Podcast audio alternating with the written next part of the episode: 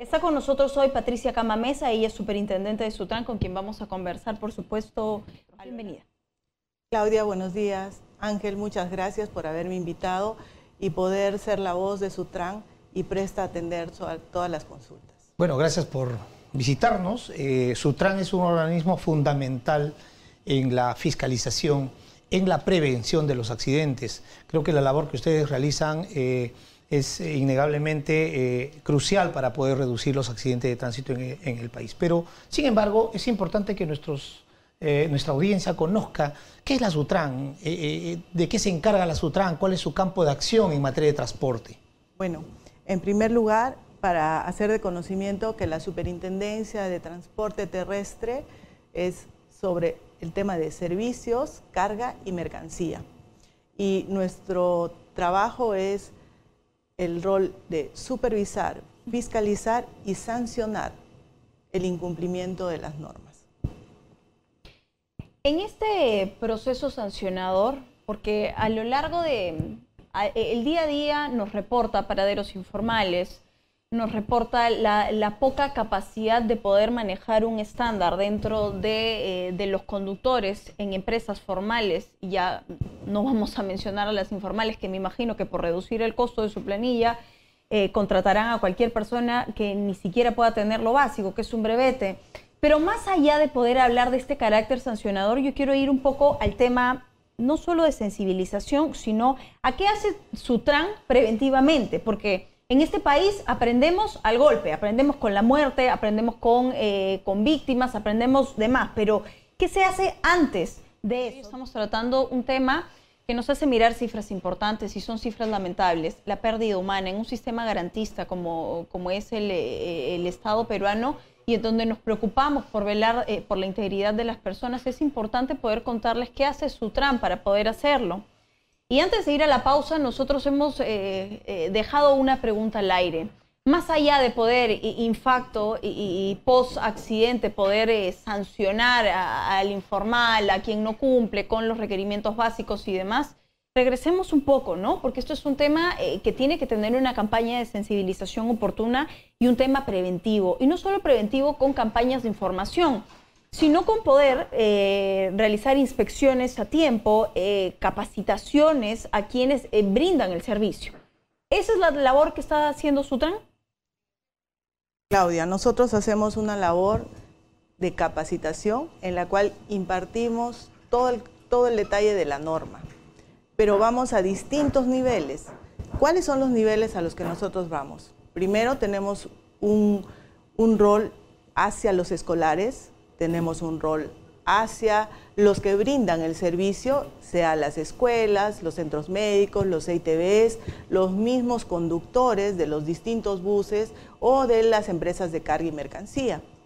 Además, ya un tema interno, la capacitación a nuestros inspectores, a nuestro personal, porque si no capacitamos a nuestro personal, no tendremos una respuesta a los temas de fiscalización. Volviendo al, tema preventivo. Eh, nosotros tenemos, como te decía, las campañas de Sutran Educa, Sutran In-House y Sutran Capacita. Interesante. ¿En qué consiste eso?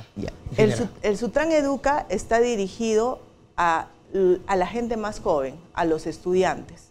Tal es así que a la fecha ya hemos visitado 23 colegios a nivel nacional. Tenemos un grupo grande de niños y de chicos de las escuelas a los que les damos el conocimiento básico de cuáles son sus obligaciones y cuáles son sus derechos, para que ellos puedan ir y exigir cuando algo no se está cumpliendo, cuando usan un transporte. Realmente esto no sería necesario si es que estaría dentro de la currícula ¿no? escolar el tema de la educación vial, ¿no? O sea, ustedes prácticamente están haciendo una campaña que pueda complementar la currícula educativa, ¿no? Para que los estudiantes puedan pues aprender. Pero acá tenemos un problema, como lo dijimos en la Semana de la Seguridad Vial, eh, Claudia. Eh, muchas veces los, los, niños aprenden muy bien eh, cuáles son sus derechos y obligaciones como peatones, saben respetar los semáforos, etc. El problema somos los mayores, los que a veces estamos dando mal ejemplo. ¿Cómo están ustedes reforzando en ese aspecto? En ese aspecto tenemos el tema de Sutran in-house y que vamos nosotros a, las mismas empresas llamamos a los mismos empresarios que dan los servicios y capacitamos a su personal.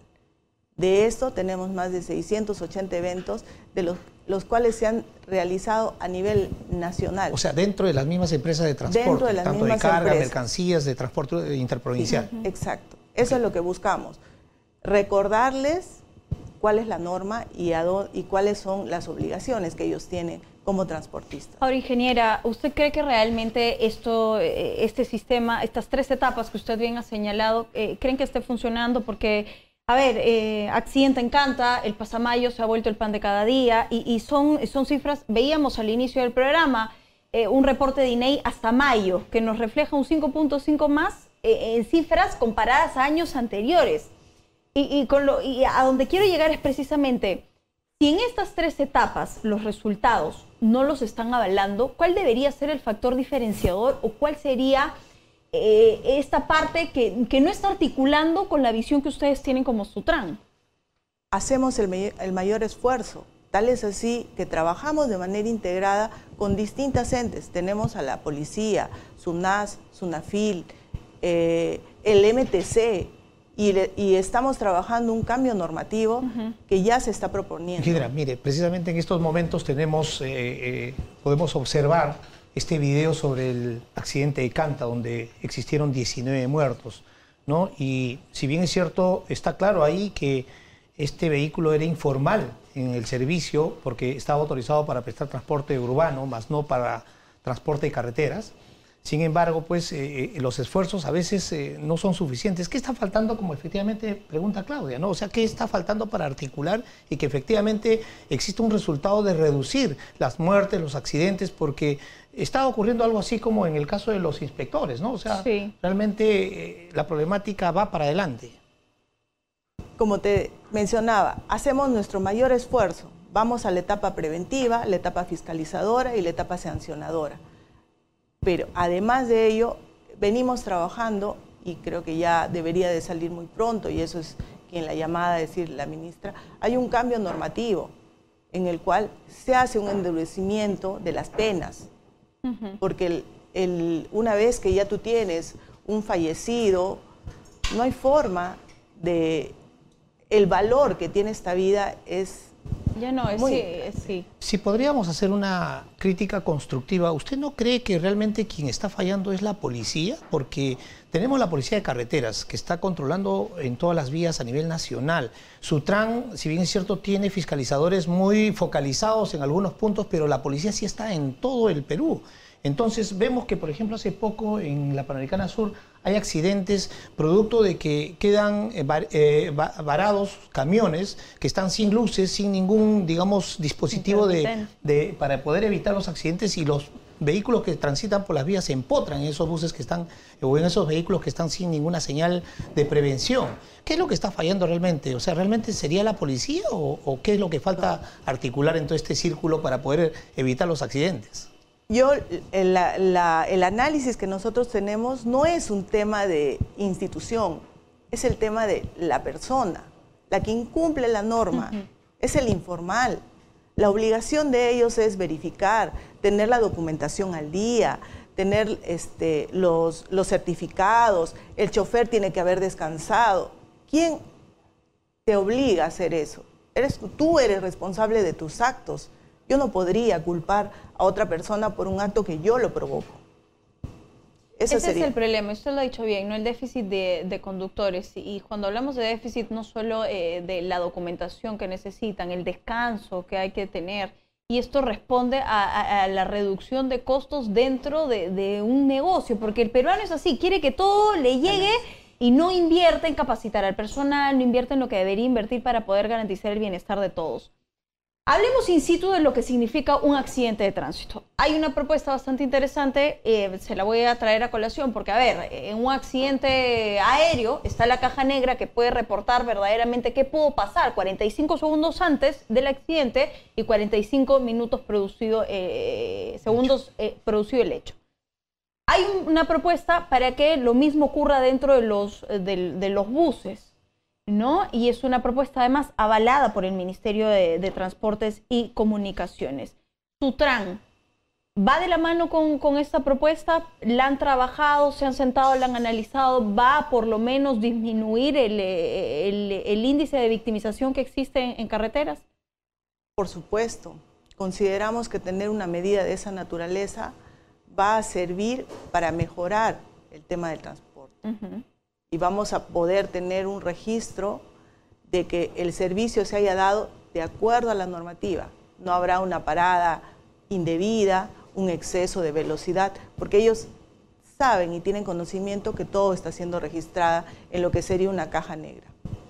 Más allá de poder encajar en ilícitos penales estas, estas situaciones, em, Quisiera saber cómo es, un, es una, una fiscalización de Sutran, porque ustedes deben de tener un registro, me imagino yo, por lo menos de los, los paraderos informales, de las empresas a las que ya uno les pone el ojo porque reportan denuncias, reportan, eh, y además sí hay algo importante que lo acabo de encontrar en su página web, es que ustedes tienen un portal de denuncia abierta para las personas que conocen este tipo de situaciones y que verdaderamente, si nosotros no queremos formar parte de la informalidad, la cadena se corta no siendo cómplices. Levantan el teléfono y Sutran está para escucharlos y para que ustedes realicen la fiscalización oportuna. En el portal de transparencia.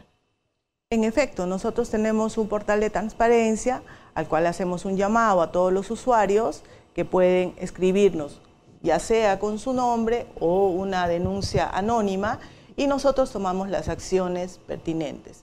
Esta es una acción a través de las denuncias que de manera inmediata programamos la visita y se realiza el trabajo. Se va a la zona, se busca, el, se busca que que se cumpla la normativa y si esta no, no se da, aplicamos las sanciones. Las sanciones que las tenemos que dar porque hay un, hicimos nuestro trabajo preventivo y hacemos nuestro trabajo fiscalizador. Y si esto no se cumple, nos toca sancionar. A propósito de ello, eh, ¿qué está haciendo Sutran respecto a las empresas de transporte interprovincial que están ubicadas en el distrito de La Victoria, que como sabemos es una problemática que genera congestión, que, genera contaminación ambiental, entre otros problemas a todos los vecinos de este distrito. ¿Qué está haciendo Sutran al respecto? ¿Ya tienen alguna alternativa de poder reubicar a estas empresas? Como te mencionaba, nuestra labor es preventiva, eh, fiscalizadora y sancionadora. Eso corresponde a otras jurisdicciones. A ver, la semana pasada estuvo aquí el alcalde Forsyth y dijo, la poca, eh, la poca acción o la poca reducción de cifras y demás responde a que los alcaldes no han tenido la, las ganas de tocarle la puerta a Sutran. Mi despacho ha ido y, y tiene las ganas de poder trabajar con Sutran. ¿Qué es lo que pasa exactamente? Porque yo sé, a ver, hay principios que, tienen que ser respetados, la autonomía es uno de ellos, ustedes y demás no pueden eh, entrometerse en, labores municipales y demás, pero esto es un tema que ya no tiene escalas, o sea, es un tema que de verdad se tiene que ver de manera global y donde los principales actores tienen que trabajar de manera conjunta. Lo que se vive a diario tiene como protagonistas a los alcaldes eh, haciendo el esfuerzo de acercarse a su y, y poder ver eh, de, qué otra, de qué otro lado miran en, la situación.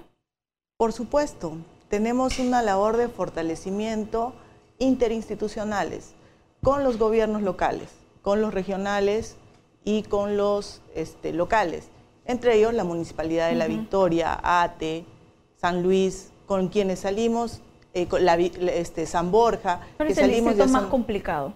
La Victoria. La Victoria. bueno, pero al respecto, Claudia, el alcalde que estuvo con nosotros la semana pasada nos comentaba que había pedido una delegación de facultades para poder fiscalizar de manera conjunta con Sutran. ¿Esto es viable? ¿Es factible?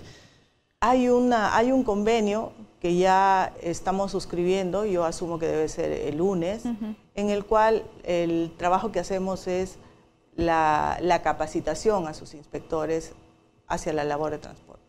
Bueno, interesante, Claudia. Creo que el mensaje que nos deja eh, la superintendente de Sutran el día de hoy, dentro de una, digamos, un análisis de los accidentes, es que efectivamente lo que decíamos en el primer programa, eh, está fallando la conducta de todos los que formamos parte de la sociedad, ¿no? Es decir, eh, no hay respeto por los demás. Es cierto, y hay quienes aprovechan de que a veces la norma es laxa y dicen, bueno, el, peruano es así, le quieren sacar la vuelta a todos. Somos protagonistas de cualquier cambio, porque las instituciones funcionan cuando las personas también funcionamos. Ingeniera, gracias, oportuna su presencia. Eh, y espero que no sea la primera vez que nos visita porque seguramente vamos a tener mucho de qué hablar.